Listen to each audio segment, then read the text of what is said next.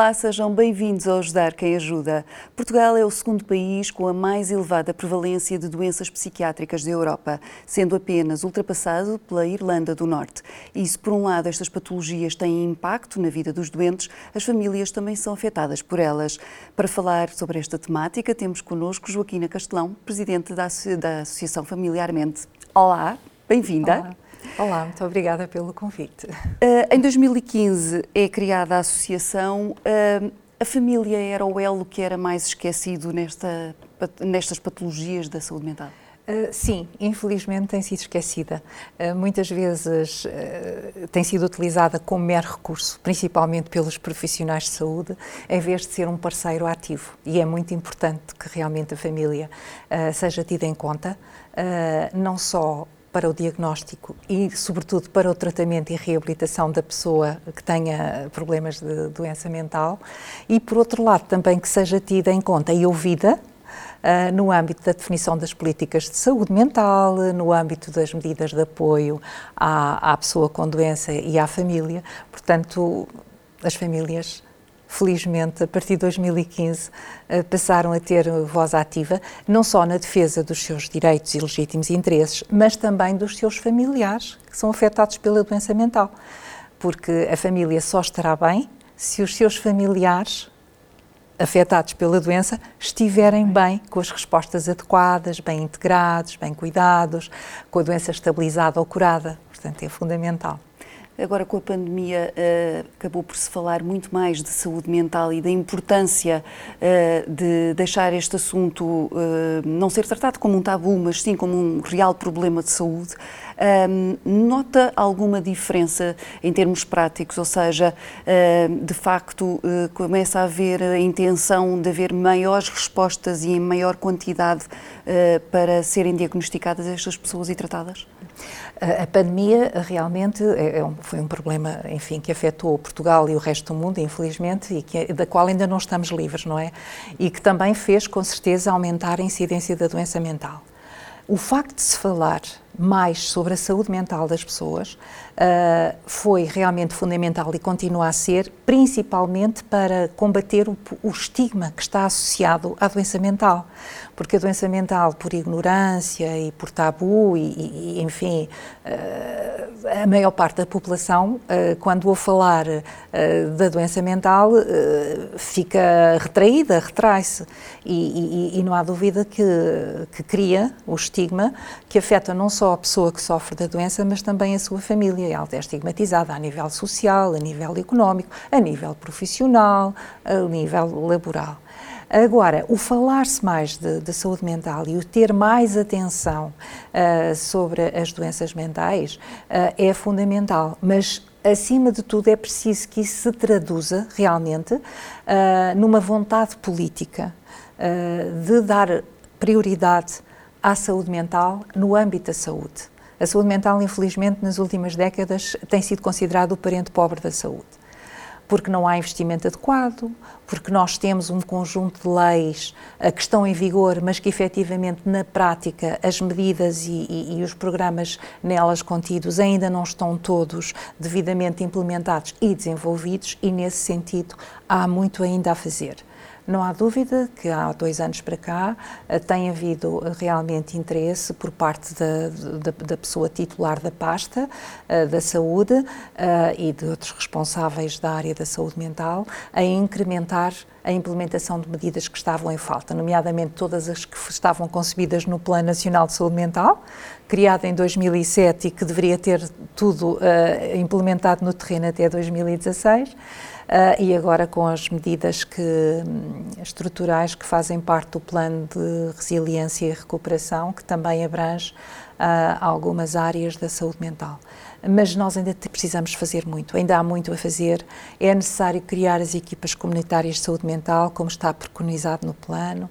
Equipas essas que são fundamentais não só para o diagnóstico, mas também para o tratamento Uh, isto faz com que é necessário fazer o recrutamento de vários profissionais da área da saúde. Não quer dizer com isto que sejam necessários mais psiquiatras ou pedopsiquiatras, mas eventualmente será necessário mais enfermeiros de saúde mental, mais psicólogos, mais assistentes sociais, mais terapeutas ocupacionais, e outros profissionais que porventura sejam essenciais nestas equipas, para que haja uma abordagem integrada ao doente, à pessoa Exato. que sofre da doença, não é? Porque o diagnóstico é fundamental, para se fazer um tratamento atempado, mas é necessário que esse tratamento tenha o devido acompanhamento especializado e que a seguir ao tratamento também as medidas, digamos assim, que contribuem para a reintegração e reabilitação integral da pessoa também estejam disponíveis às mesmas. Paralelamente ao apoio à família, não é? Como já referimos, que é fundamental ser utilizado como um parceiro e não apenas como um mero recurso. Uh, até porque a família também acaba por uh, ficar com a carga e sobrecarga da doença mental. Eh, não só a nível emocional, a nível físico também, porque tem que alterar toda a estrutura eh, do, do, do agregado familiar, tem que dar, eh, organizar-se em função das necessidades da pessoa com doença, mas também a carga e custo a nível económico da doença, com os tratamentos, com as intervenções de reabilitação, de reintegração. Portanto, há que olhar para, digamos assim, a, a saúde mental de uma forma integrada e global, incluindo também a família. Porque se a doença mental atinge de forma direta cerca de 25% da população, atinge igual porcentagem em forma direta, indireta, que são Exatamente, as famílias, os agregados familiares. E basta transpor isto para os, para os números que foram da população do último censo, de 2021, para ver que é muita gente. De certo modo, atinge cerca de 50% da população a nível nacional. Que a Europa e o resto do mundo não é exceção, não é? Pronto. Temos que ter mais atenção e mais, e, mais, e mais investimento nos cuidados de saúde mental. Mas precisamente porque, sendo Portugal o segundo país europeu com mais prevalência, isto já não deveria ser um alerta para que houvesse esse investimento e esse cuidar da saúde mental do país? Deveria, pessoas. tem toda a razão, deveria. E, e, não há dúvida que eh, pela pasta da saúde têm passado vários, uh, vários ministros, portanto, se nós fizermos uma retrospectiva dos últimos anos, que, uh, que no entender da familiarmente têm mostrado interesse em colocar a saúde mental na agenda. O problema depois prende-se com as verbas que são essenciais para a implementação das medidas. Não há medida que não tenha custos. E, infelizmente, enquanto para outras áreas da doença, o investimento no tratamento é considerado, os custos de um tratamento é considerado um investimento a médio e longo prazo, na doença mental esquece um pouco isso, esquece que aquilo que investirmos hoje pode duplicar ou triplicar em, em, em dividendos. Uhum. Porquê? Se uma pessoa que tem, está afetada por uma doença mental for devidamente diagnosticada e tratada, é uma pessoa que se torna produtiva à sociedade, que trabalha, que contribui e que a família também pode, digamos assim, desanuviar um pouco, ter menos encargos e também poder exercer, digamos, os, os elementos do agregado familiar, ter a sua atividade profissional, que é normal ao longo de uma vida ativa. No fundo, Ora, é quase como uma doença crónica que está a ser controlada. É uma doença, eh, assim, eh, nós eh, gostaríamos de poder dizer que a doença mental toda ela tem cura, mas à semelhança das doenças orgânicas e funcionais, há algumas doenças que se instalam não têm cura, mas têm tratamento. tratamento. E esse tratamento é fundamental ser feito e ser, digamos assim, controlado e acompanhado por equipas de saúde mental especializadas, para que o doente se torne funcional e retome a sua vida com normalidade. E isto é fundamental, enquanto realmente uh, todos não se consciencializarem uh, desta necessidade, eventualmente a doença mental continuará a estar não só estigmatizada, mas a ser, a ser um pouco desvalorizada no âmbito da saúde o que realmente é, é altamente penalizador e que as famílias enquanto lutadoras pelos direitos humanos e pelos direitos dos seus familiares afetados pela doença, não podem deixar de, de enfim, de invocar uh, e de exigir de quem de direito que realmente as respostas surjam em quantidade e devidamente distribuídas pelo território nacional, para que deixe de haver a falta de equidade e de igualdade que neste momento nós ainda verificamos Sim. no acesso ao tratamento da doença. Eh, em todo o mundo, apenas uh, um quarto dos doentes com perturbações mentais recebe tratamento e só 10% têm um tratamento considerado adequado. Uh, Por que é que isto acontece? Porque não é uma questão do nosso país, é uma questão mundial. É verdade. Ainda que a nível, por exemplo, se nós nos restringirmos aqui mais à Europa, onde nós, enfim, estamos inseridos, há determinados países da Europa que começaram a reforma psiquiátrica há muito mais tempo. Nós, no papel, fizemos-la mais ou menos na mesma altura. Nós temos uma lei de saúde mental 98, nós tivemos um Plano Nacional de Saúde Mental 2007-2016, temos um Programa Nacional de Saúde Mental, agora já temos legislação recente que vai, digamos assim, ao encontro uh, das necessidades para fazer uma reorganização dos serviços de saúde mental e, por outro lado, implementar respostas uh, e desenvolvê-las, não é só implementar uma ou duas, mas é fazer a sua avaliação e depois disseminá-las pelo território território, não há dúvida que continuamos ainda. Uh, na maior parte dos países da Europa, a desvalorizar um pouco a doença mental porque é uma doença uh, que surge, pode surgir de uma forma sinuosa, uh, em que realmente os sintomas vão surgindo e, e, depois já quando está instalada é que a pessoa toma consciência disso, ou a família com quem ela vive toma consciência de que realmente é necessário o recurso aos cuidados, ao tratamento da doença, uh, mas também porque lá está esta questão de se dizer que todas as doenças ou que a doença mental é tratada na comunidade é verdade, ela deve ser, as pessoas devem poder ter acesso aos cuidados de saúde mental em estruturas da comunidade e o mais próximo possível da sua área de residência. Contudo, Uh, há que ter uh, respostas integradas, que é isso que tem faltado, uh, e abrangentes, para que tratar a pessoa num, no seu todo, tendo em vista a sua reabilitação a reintegração global, uhum. a sua recuperação global e não apenas o tratamento pontual da crise uh, que afeta a pessoa naquela altura, porque senão entramos naquele ciclo que nós uh, que, é, que é dito por sistema de porta giratória. A pessoa normalmente acede ao sistema de saúde mental através da urgência, em situação de caos, portanto, em coisa, quando não deveria ser assim.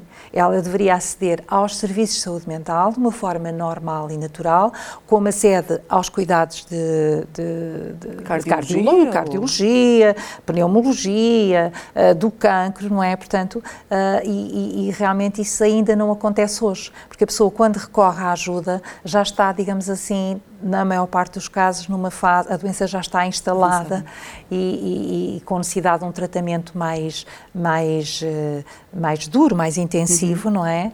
Uma situação mais aguda, no mais fundo. Mais aguda, exatamente. No caso, eh, precisamente, de, de, dos tratamentos, e porque estamos a falar eh, de doença mental de forma genérica, um, as pessoas não têm a noção dos primeiros sinais e desvalorizam, ou é precisamente esse lado do estigma que as leva a, a desvalorizar e, e, no fundo, a deitar para debaixo do tapete o que é que realmente estão a sentir? Eu penso que será pelas duas situações. Por um lado, porque uh, a pessoa e a família com quem ela vive muitas vezes tende a desvalorizar, porque realmente só o pensar de que pode haver ali uma doença mental já é muito traumatizante, não só para a pessoa que está, uh, enfim, com comportamentos e pensamentos uh, que não são habituais, mas para a família que o rodeia. E normalmente há uma, há uma, há uma enfim, de desvalorizar um pouco, uhum. ah, isto é uma situação que passa, ou porque houve uma perda de um familiar, ou porque houve o terminar do namoro, ou porque houve um insucesso escolar. Portanto, as situações de doença mental não surgem só na pessoa adulta, podem surgir na infância e na adolescência. E, e, e, normalmente a família também, os elementos da família também estão, estão absorvidos com a própria vida do dia a dia, com, com os horários de trabalho, com a deslocação para o emprego, com acompanhar, por exemplo, os filhos da idade escolar, que às vezes uh, não se valoriza tanto. Uh, uh, se aparecer com, se o familiar tiver uma febre ou qualquer coisa, vai-se logo ao médico verdade seja dita. Portanto, qualquer sintoma físico uh, normalmente leva, conduz-nos logo ao médico de família, a uma urgência. Um, um, um, desvio comportamental ou de pensamento normalmente uh, desvaloriza-se sempre um bocadinho e, e isso é, é, é mau principalmente para a pessoa e também para a família. Portanto, era importante também deixarmos um alerta. Sempre que sentirmos ou notarmos que a nossa saúde mental não está, digamos assim, eh, a 100% bem, eh, ou quando sentimos que um, o nosso familiar está, é importante pedir logo ajuda. Marcar uma consulta à partida no Sistema Nacional de Saúde, a porta de entrada é sempre através dos cuidados primários, ou seja, do centro de saúde ou da unidade de saúde familiar, falar com o nosso médico de família. Se não temos médico de família, pedimos uma consulta urgente. Mas temos que ser honestos e sinceros com o médico Exato. e dizer o que é que estamos a sentir ou o que é que o nosso familiar Reporta como pensamento, para poder ajudar, porque infelizmente para o diagnóstico da doença mental Uh, ainda não há aquelas baterias de exames que nós fazemos para, para saber se estamos com uma, com uma anemia ou, ou se temos com um problema no fígado ou no coração. Portanto, nós temos as, as baterias de análises clínicas, depois temos os TACs, as, as ressonâncias. Dizer, na saúde mental, infelizmente, isso ainda não funciona muito para o diagnóstico. Vamos lá, uh, o, o, profissional de saúde vai lá uh, pela observação do doente, pela conversa que tem com ele. E isso é muito importante. E muitas vezes o doente não se abre abertamente sobre o que está a sentir. Se calhar vai ao médico e diz, olha, eu não ando a dormir muito bem, ando com insónias. Mas se calhar se o médico lhe perguntar há quanto tempo é que anda com isso, talvez ele não, vá, não seja verdadeiro, porque Exato. tem vergonha, não é? Tem, tem, tem, tem, há, há aquela mística, diz, ah, mas vai pensar que eu estou mentalmente doente. Mas é muito importante, é muito importante porque a mente faz parte do nosso, o nosso corpo. E conforme nós tratamos uh, o nosso corpo a nível físico e orgânico, temos de tratar a nossa mente. Mesmo é? porque muitas vezes os problemas da mente depois refletem-se. Também é verdade. Pode acontecer, a pessoa somatiza os sintomas e pode surgir, podem surgir problemas de ordem orgânica por causa de uma, de uma situação de stress, de, de, depressão, e isto é muito importante as pessoas estarem alertas para isso. Por outro lado, como estávamos a, a referir, também acontece que muitas vezes a sinalização de um problema de saúde mental não é logo bem detectado pelo, pelo profissional de saúde que nos atende. Uh, acresce a isto, às vezes, o tempo de espera que medeia entre o médico de família nos encaminhar para uma consulta da especialidade, psiquiatria ou pedopsiquiatria, e o tempo que demora ao nosso atendimento, porque o fluxo de pessoas que ocorre com necessidades de tratamento de doença mental é superior à capacidade de resposta do Serviço Nacional de Saúde. E é aí que nós, enquanto famílias, também temos que lutar para que haja cada vez, uh, digamos assim, uh, o, o, disseminar de mais serviços, Exato. de mais respostas mais próximas da população. Por exemplo, nós neste momento temos situações em que, até mesmo em serviço de urgência, há determinadas regiões do país que ainda não têm um serviço de urgência. Por exemplo, para a infância e a adolescência, há muitas crianças da região do Alentejo que, para uma urgência, vêm ao Hospital Dona Estefânia, ao Serviço de Psiquiatria. Há que realmente hum, dar resposta a estas situações. Uh, eu, eu, sei que não é fácil fixar os profissionais de saúde em determinadas zonas do território, mas há que criar incentivos há que, enfim, uh, providenciar tudo aquilo que é possível para colmatar estas deficiências no terreno, isto é, que todos possamos, que toda a população possa aceder a cuidados de saúde Exato. de qualidade e, e indicados à sua situação. E se há pouco estava a falar de, das equipas dentro da comunidade Sim. e de proximidade, uh, ainda assim, uh, se a situação não for detectada precocemente e que a doença vá avançando, uh, nestas situações pode haver então a necessidade, inclusive, de internamento para estabilizar aquele sim, paciente. Sim, infelizmente é verdade. Há bocadinho falámos já um bocadinho da porta giratória, que no fim de contas é isto, é a pessoa que recebe algum tratamento na situação de crise, mas que depois ainda não, ainda não conseguimos dar um acompanhamento efetivo uh, a todas as pessoas que dele necessitam, por faltam equipas comunitárias. Segundo, segundo os rácios, deveríamos ter uma equipa comunitária de saúde mental por cada 50 mil habitantes. Ora, neste momento nós ainda não temos uh, nem, nem metade. No âmbito do PRR, eventualmente está previsto criar mais algumas equipas. O próprio programa de saúde mental e o plano uh, estabelecem realmente a criação, mas para isso, como já referimos há bocadinho, é preciso orçamento. E é preciso que o orçamento não, seja, não haja só a aprovação da medida em orçamento do Estado, mas que haja efetiva realização desse orçamento. E aí é que tem estado o problema, o Busilis, não é propriamente na falta de vontade política dos responsáveis pela pasta e pela área da saúde, das medidas e programas de saúde mental, mas mais na área das finanças. Nós temos que encontrar um Ministro das Finanças que compreenda as dificuldades e as necessidades que, é, que há na área da saúde mental para autorizar o investimento adequado. É esse aí, e é uma mensagem que gostaria de deixar ao próximo governo, que vai tomar posse, penso que na próxima quarta-feira. Uh, a senhora Ministra da Saúde será a mesma do anterior governo, Uh, o que, de certo modo, uh, as famílias louvam, porque tem sido uma pessoa que se tem interessado muito pela questão da saúde mental, tem investido uh, na criação de respostas, mas é preciso que elas se concretizem através do Ministério das Finanças. E em termos de, de da família, no fundo, porque se há pessoas que têm este problema e estão dentro do núcleo familiar que lhes dá apoio, depois há outras que não têm este apoio uh, familiar, que estão sós, uh, porque já têm uma certa idade e não tiveram filhos, porque circunstâncias da vida uhum. estão sós. Que respostas é que existem para estas pessoas? Pois, infelizmente existem muito poucas. Essa é, um, é, um, é uma luta também que as famílias têm tido. Até porque uh, nós também temos que compreender que a família também fica doente principalmente o elemento da família que acaba por assumir uh, o cuidado, cuidado informal Exato. da pessoa. Porque a doença mental não, não incapacita a pessoa a nível motor, a pessoa, por exemplo, não fica imobilizada, não fica acamada, não fica com uma cadeira, mas precisa de um acompanhamento permanente.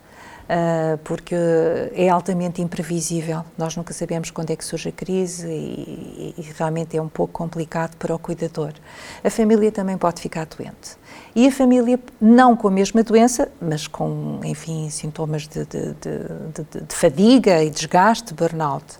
Uh, por cuidar de uma pessoa e viver e conviver com a doença mental 24 horas por dia, 7 dias na semana, 365 dias no ano, sem direito a um pequeno descanso, uh, é obra que não é fácil e que, enquanto familiar, não deseja ninguém, porque tem essa experiência.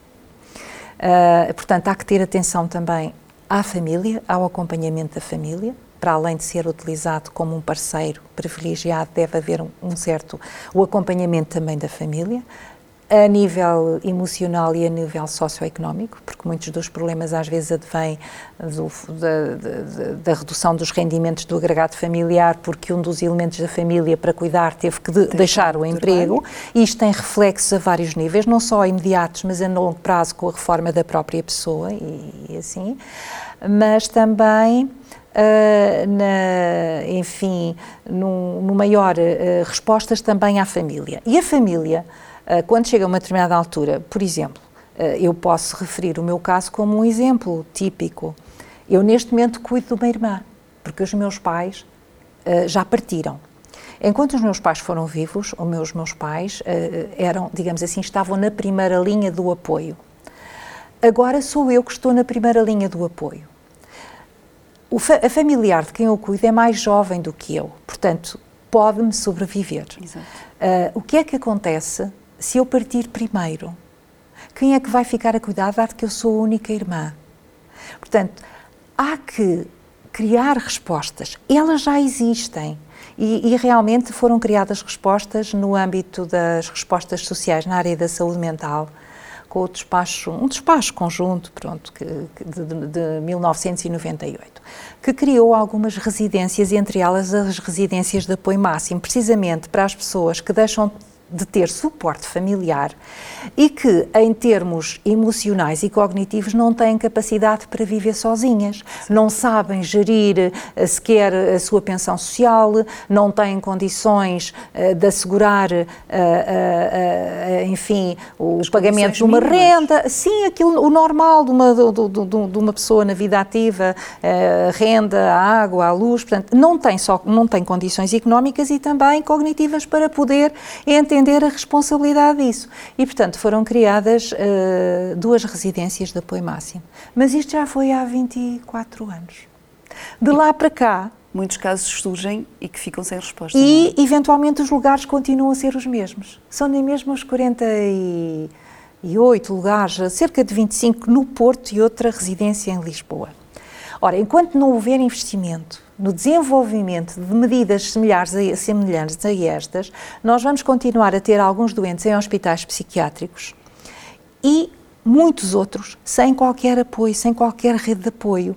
Isto dói muito às famílias, porque nós sabemos que, em função da gravidade da doença do nosso familiar, claro que não abrangerá toda a doença mental, não. Dizem que abrange cerca de 1%, mas 1% ainda é muita gente. E não é com os 50 lugares que estão permanentemente Sim. ocupados. Portanto, o que nós pedimos e temos que exigir de quem de direito é a criação de respostas que retirem dos hospitais psiquiátricos, os doentes que lá vivem por falta de, de enfim, de apoios na comunidade uhum. e os doentes que já estão, muitos deles sinalizados e que virão a estar sinalizados à medida que os anos vão avançando para essas respostas. É isso que nós pedimos, é isso que nós temos que continuar a pedir e, de certo modo, até exigir como uma resposta essencial e que não é nada de transcendente e que já existe em muitos países.